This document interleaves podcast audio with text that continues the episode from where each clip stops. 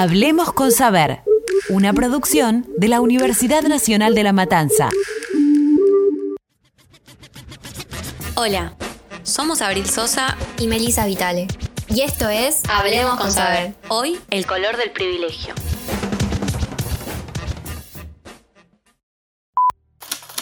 ...25 de mayo de 2020... ...Minnesota, Estados Unidos... Todo empezó con el reporte de un billete de 20 dólares falsos en un almacén.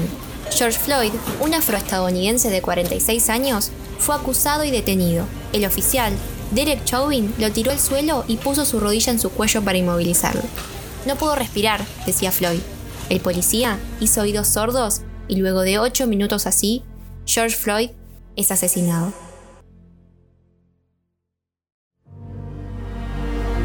El hecho quedó registrado en los videos de los testigos. Cientos de movilizaciones tuvieron lugar en todo el mundo. Calles tomadas, comisarías quemadas, toque de queda y millones de posteos y hashtags inundaron las redes sociales. Un eco de voces hambrientas de justicia, no solo por George, sino por todos los casos de violencia racial que tienen lugar desde el comienzo de la colonización.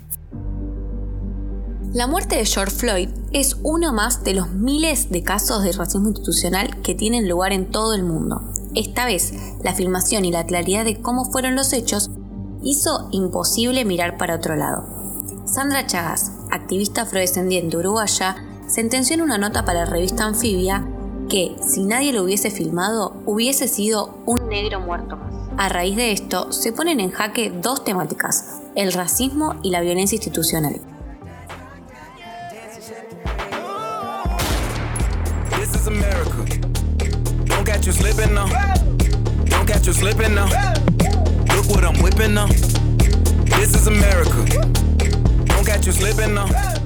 Miles de argentinos y argentinas compartieron en sus redes mensajes de repudio ante el accionar de la policía estadounidense. Si bien apoyar este tipo de iniciativas sociales nunca está mal, es necesario preguntarse si esto que estoy tratando de visibilizar a 9.000 kilómetros de distancia no está pasando en mi propio país. Varios se sorprenderán, o no, de que esto tiene lugar acá en igual o mayor medida que en otros países.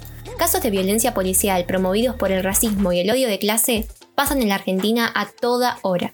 La diferencia es que algunos casos, por no decir la mayoría, no tienen visibilización ni nombre, porque la desigualdad estructural los naturaliza. El Manual de los Derechos Humanos frente a la Violencia Institucional de la Secretaría de Derechos Humanos nos brinda una definición de la violencia institucional.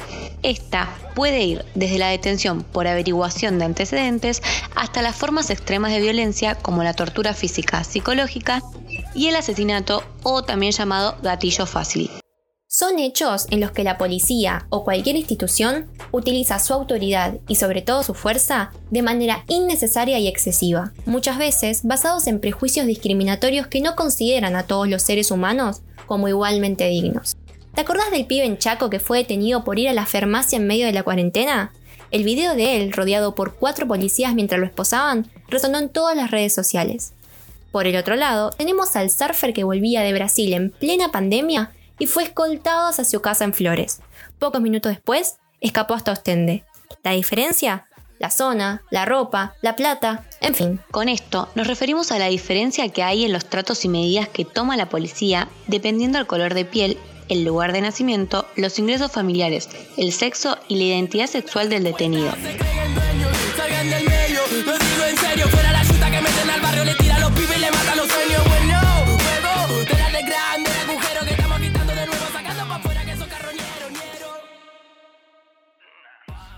Es importante saber que la Constitución garantiza la petición de un habeas corpus ante casos de arrestos arbitrarios o abusivos. Este recurso protege tu libertad cuando es amenazada de forma ilegal por una autoridad o si estás en una cárcel y se agravan sus condiciones de encierro. Esto lo puede hacer cualquier ciudadano y solo es necesario hacer una denuncia con los datos de la persona perjudicada. Como dijimos, esta actitud no es para nada nueva ni tampoco aislada. Estas formas de actuar de las fuerzas policiales se replican desde hace muchos años y en todo el país. ¡Todos los pibes asesinados por la policía! Luciano se negó a robar para la policía bonaerense y eso empezó a ocasionar una serie de detenciones sistemáticas, violentas, que terminaron con su desaparición seguida de muerte. Había sido torturado por la policía. Todos saben que al soldado Carrasco lo hicieron bailar, en la jerga significa que le dieron un orden cerrado, se agotó, le pegaron, el doctor Mariano Casté demostró que tenía varias costillas fracturadas por el taco de un bolseguí, es, es tremendo, es tremendo, es monstruoso. A Ezequiel lo levantan, lo, lo esposan contra las vallas del riachuelo, lo hacían correr, le pegaban y después sacaron una, sacaron la pistola de ellos y tiraron un tiro, le tiraban al lado de la oreja de él. Y continúa la intensa búsqueda de Santiago Maldonado, el joven de 27 años, cuyos familiares, junto a organismos de derechos humanos, denunciaron que desapareció después de la represión de Gendarmería Nacional. Al médico que lo atendió, Walter le dijo, me pegó la yuta. Me lo mató el criminal del comisario Expósito.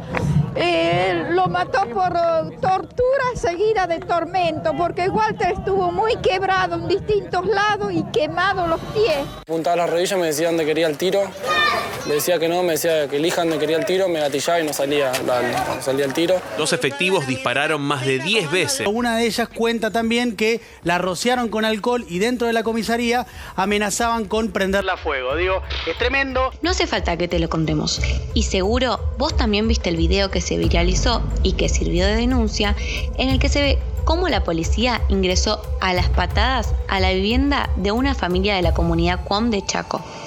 Cristian Foggiati, Cristian Benítez, Cristian Flores y Orlando Cabrera secuestraron y torturaron a cuatro jóvenes, entre ellos una menor que denunció haber sido abusada. Pero este no es el único caso que sufrió la comunidad. Félix Díaz, cacique de la comunidad Cuom, explicó en un programa de la televisión argentina que el racismo en su comunidad es sistemático. Para nosotros el tema del racismo, que estaba oculto hace mucho tiempo, hoy se está recrudeciendo hacia los pueblos indígenas. Los policías parece que se formaron para poder eh, humillar, perseguir a los indígenas en cualquier parte de la provincia de Salta, Chaco, Formosa.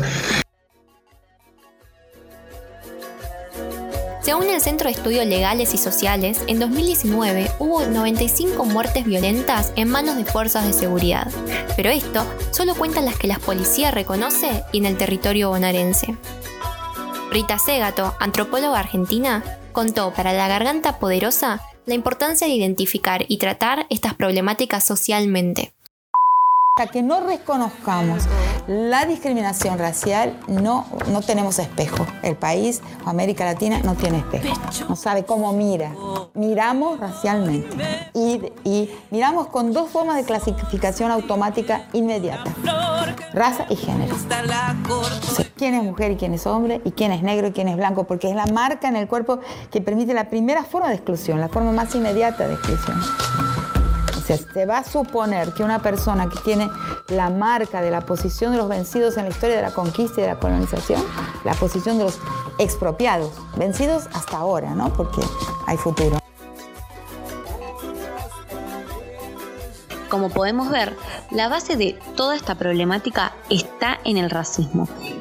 Y la violencia institucional es tan solo una de las muchas consecuencias con las que deben enfrentarse las personas discriminadas. El estrato social, el color de piel y hasta la manera de vestirse son objetos de estigma. No entiendo qué quieres decir. Bueno, por ejemplo, en el norte no es lo mismo ver un paisaje de una montaña de la puna con un colla que con un señor rubio en una camioneta 4x4, ¿no? Eso ya tiene otro significado porque, bueno, el señor es turista o es el dueño, ¿no? A la hora de hacer este podcast, buscamos el término correcto. Negro, afroamericano, persona de color, muchas son las palabras y muchas las objeciones a cada una de ellas.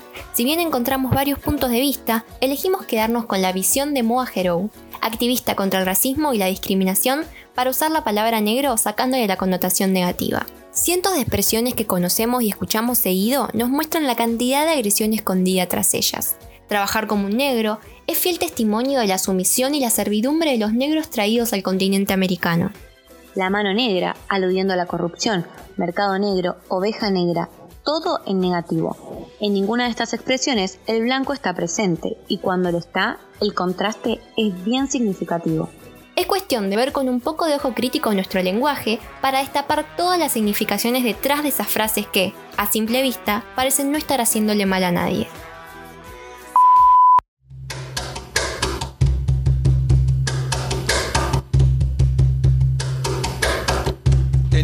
Siete años apenas, apenas siete años. ¿Qué es siete años? No llegaba a cinco siquiera.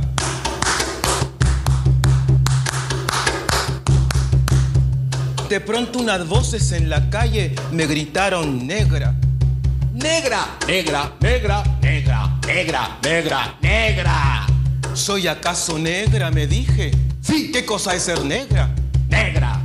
Yo no sabía la triste verdad que aquello escondía. Negra. Y me sentí negra. Negra. Como ellos decían. Negra. Y retrocedí. Negra. Como ellos querían. Negra. En la historia argentina podemos encontrar prácticas racistas que van desde los afrodescendientes invisibilizados en la colonización a los cabecitas negras hasta los hoy en día llamados negros de alma. Miguel Mehuele, afro-uruguayo, psicólogo y activista, comenta para IES Abroad cómo es vivir en Argentina siendo afrodescendiente. Siempre somos objeto de observación. Y esto hace mal, por eso yo hablo siempre de la salud mental de las personas. Este, sobre todo de las personas afro, porque sentirse siempre observado, siempre, en un supermercado, en un boliche, en una plaza, siempre somos eh, para la sociedad en general y institucionalmente, hay un poquito de delincuencia en nosotros. El racismo viene arraigado en nuestra cultura y se naturaliza en todos los ámbitos. Esta práctica es conocida como racismo estructural. El racismo estructural es la normalización de políticas y prácticas cotidianas que se acumulan y generan prejuicios negativos a un grupo específico de una población. La razón puede ser su color de piel, origen, cultura y hasta vestimenta.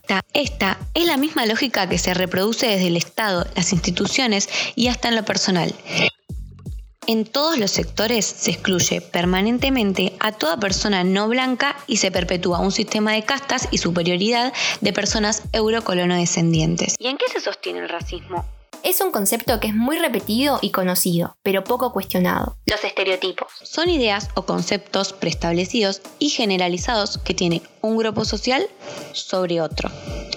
Estos pueden ser buenos. Estoy harto de que den por sentado que soy bueno en el básquetbol solo porque soy negro o malos. Negro.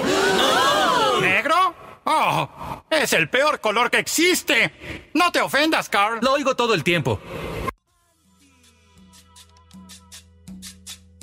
Porque si un negro corre dicen que se robó.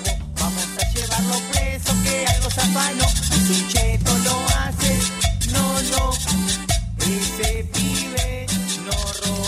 No hay discriminación dice mucha gente ajena a la opresión por el color de piel. Después de todo, vivimos en una sociedad racial donde es todo arcoíris y mariposas, y la preferencia racial y el prejuicio no existe, ¿no? No. No podemos seguir justificándonos con el discurso de que no es intencional, porque para progresar a una sociedad sin racismo debemos cuestionar día a día nuestras acciones para poder desconstruir la mirada hegemónica y estereotipada que nos define. La realidad es que la gente negra experimenta el mundo de manera diferente basado en su color de piel, y no verlo es un problema. Es un privilegio, el llamado privilegio blanco o white privilege. Vivimos en una sociedad donde el color determina todo, oportunidades de trabajo, cuánto ganás e incluso cómo te sentís cuando entras a comprar a un local. No darte cuenta y alegar que no existe es la máxima expresión del privilegio blanco. La gente blanca se beneficia de las ventajas de la sociedad solo porque son blancos, no sos racista porque sos blanco. Sin embargo, la opción de no ver la discriminación es un privilegio. Hablar sobre esto puede ser muy incómodo, pero la comodidad no es un precio pequeño a pagar. Es más fácil para algunos poner su deseo de estar cómodos antes de tener una conversación honesta. La gente puede ponerse a la defensiva, sentirse culpable y confundido, todo al mismo tiempo. Pero, en vez de hacer que todo trate sobre vos y cómo te sentís, ¿por qué no ponerlo a un costado y escuchar a la gente que sufre y que está a tu alrededor?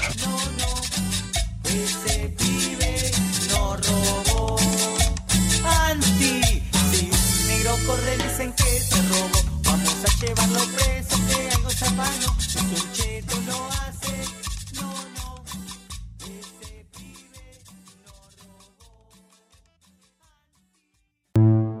Escuchaste un podcast del Taller de Producción y Administración en Medios de la Universidad Nacional de La Matanza.